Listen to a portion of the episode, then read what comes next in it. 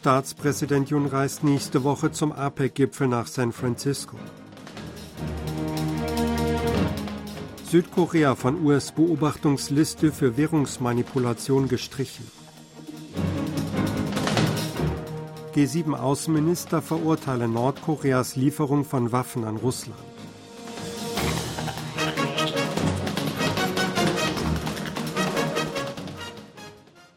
Staatspräsident Yun Song-yeol wird am Mittwoch nächster Woche zur Teilnahme am Gipfeltreffen der Asiatisch-Pazifischen Wirtschaftskooperation APEC nach San Francisco reisen.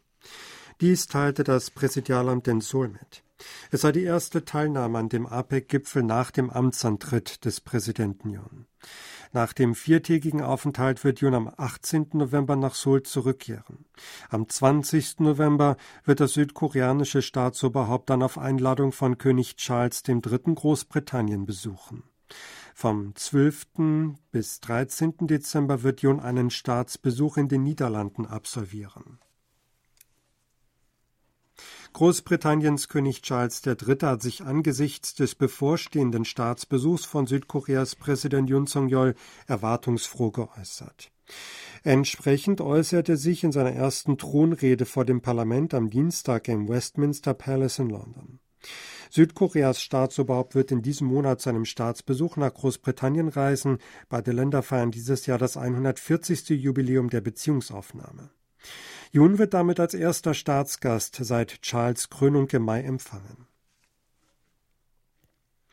Die USA haben Südkorea von ihrer Beobachtungsliste für Währungsmanipulation gestrichen.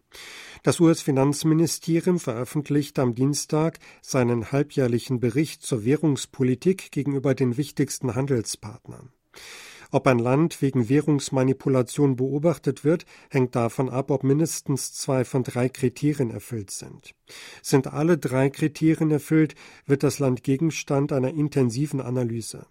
Die Kriterien sind ein Handelsüberschuss gegenüber den USA von mindestens 15 Milliarden Dollar, ein Leistungsbilanzüberschuss bei Materialien in Höhe von mindestens drei Prozent des Bruttoinlandsprodukts des betreffenden Landes sowie Netto-Devisenkäufe in Höhe von mindestens zwei Prozent im Verlaufe eines Jahres.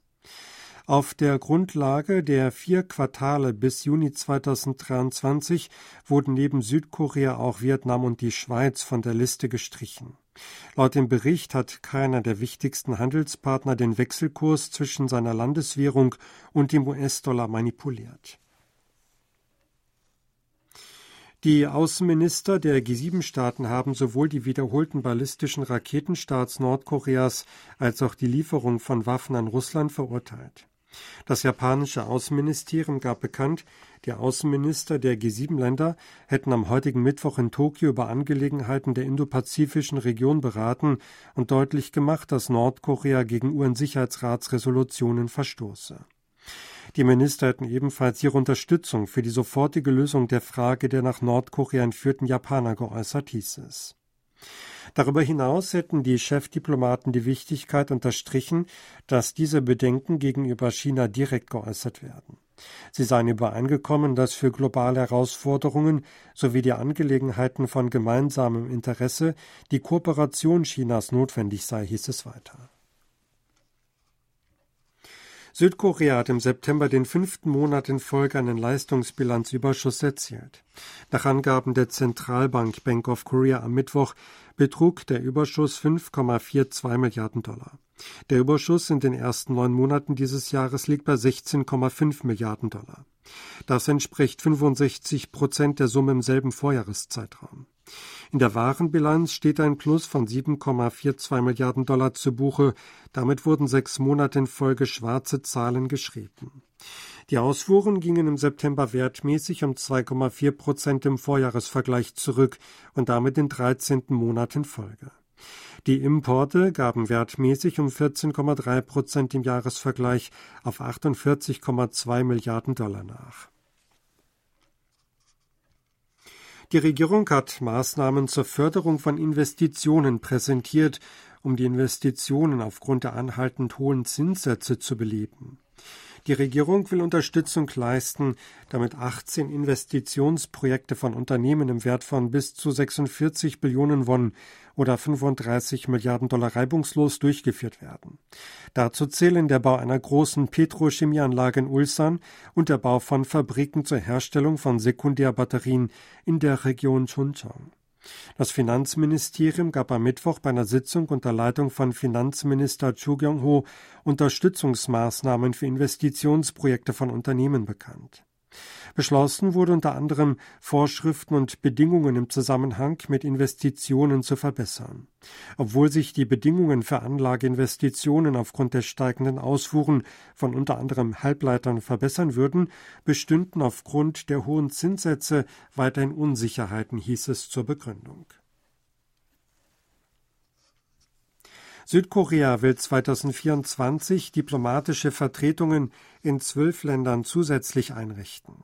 Das Außenministerium teilte mit, Seoul strebe an, eine Botschaft oder deren Außenstelle unter anderem in Luxemburg, Litauen, Jamaika, Sambia und Georgien im nächsten Jahr zu eröffnen. In Botswana und Surinam werde zunächst eine Außenstelle der Botschaft eingerichtet. Die bereits eingerichteten Außenstellen in Jamaika und Georgien werden in den Rang einer Botschaft erhoben, hieß es. Das Ministerium eröffnet gewöhnlich jährlich zwei diplomatische Vertretungen neu. Es ist das erste Mal, dass die Einrichtung einer Botschaft oder Außenstelle in zwölf Ländern in einem Jahr vorangetrieben wird. Die Hinz-Peter Awards, die Auszeichnungen zu Ehren des verstorbenen Journalisten Jürgen Hinz-Peter, werden zum dritten Mal verliehen. Die Preisverleihung fand am heutigen Mittwoch in der Bibliothek der Nationalversammlung in Seoul statt. Die Preise wurden eingeführt, um den deutschen Journalisten zu ehren, der die blutige Niederschlagung der Demokratiebewegung durch das Militär im Mai 1980 in Gwangju der Welt bekannt gemacht hatte. Der koreanische Videojournalistenverband und die May 18 Foundation wählten das Journalistenteam der Dokumentation Inside Russia Putins War at Home als Gewinner des Hauptpreises aus. Das Team erstellt eine Reportage über die interne Situation in Russland nach dem Beginn des Kriegs gegen die Ukraine. Eine Gruppe von UN-Kriegsveteranen des Koreakriegs und Familienmitgliedern besucht vom heutigen Mittwoch bis Samstag Südkorea. Veteranenminister Park Min-sik äußerte die Hoffnung, dass die UN-Kriegsveteranen Hinterbliebenen und Veteranen koreanischer Abstammung das Gefühl haben würden, dass ihre Opfer und ihr Einsatz nicht umsonst gewesen seien, während sie die bemerkenswerten Fortschritte Koreas in den 70 Jahren seit dem Waffenstillstand im Koreakrieg erlebten.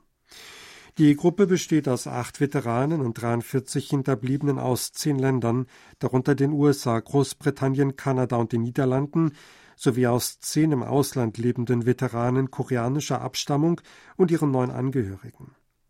Die ältesten Teilnehmer sind Hiroshi Shima aus den USA, William Nichols aus Großbritannien und Jakob Constanze aus den Niederlanden. Die drei sind 96 Jahre alt. Als Folge eines starken Temperaturrückgangs sind heute in Seoul das erste Eis und der erste Frost in diesem Herbst beobachtet worden. Zur ersten Eisbildung kam es fünf Tage später als im Durchschnitt in den letzten Jahren und 20 Tage später als im vergangenen Jahr. Das Quecksilber in Seoul fiel am Mittwochmorgen auf 1,8 Grad. An vielen Orten im Binnenland sank die Temperatur unter den Gefrierpunkt. Auf dem Bergpass Taegwalyong in der Provinz Kangwon wurden minus 4,6 Grad gemessen, in Chongsong in Nordpyongsang minus 3,3 Grad. Sie hörten aktuelle Meldungen aus Seoul, gesprochen von Sebastian Ratzer.